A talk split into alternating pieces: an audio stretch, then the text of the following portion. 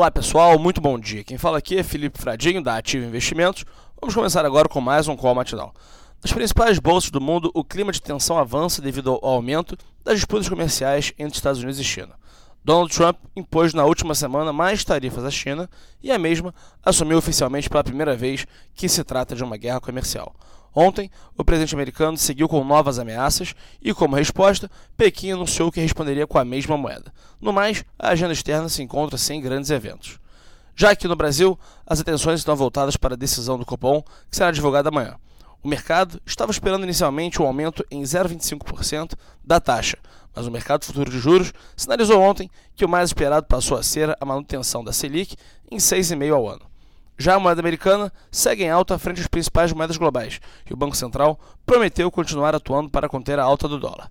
A agenda do dia, às 9h30 nos Estados Unidos, o Departamento do Comércio divulga o relatório sobre as construções de moradias iniciadas no mês de maio.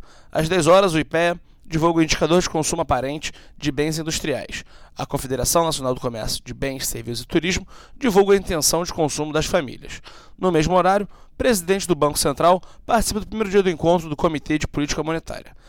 O Banco Central oferta 10 bilhões de reais em operação compromissada de nove meses e às 11 horas o plenário da Câmara tem sessão extraordinária deliberativa. Na pauta, o projeto que trata da sessão onerosa e a conclusão da votação do projeto que trata do cadastro positivo.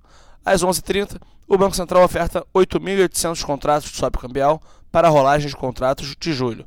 O resultado sai a partir das 11h50. Já do meio da tarde, às 3 horas, teremos o primeiro dia da reunião do Comitê de Política Monetária, o Copom. Às 5h30, nos Estados Unidos, os estoques de petróleo bruto da semana até 15 de junho, com o estoque de gasolina e estoques de destilados.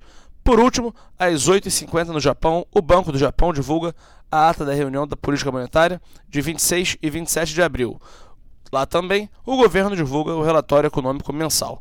Convido a todos a acessar a sala ao vivo da Ativa Investimentos com as principais recomendações de day trade e swing trade. Desejo também um excelente dia e um ótimo pregão.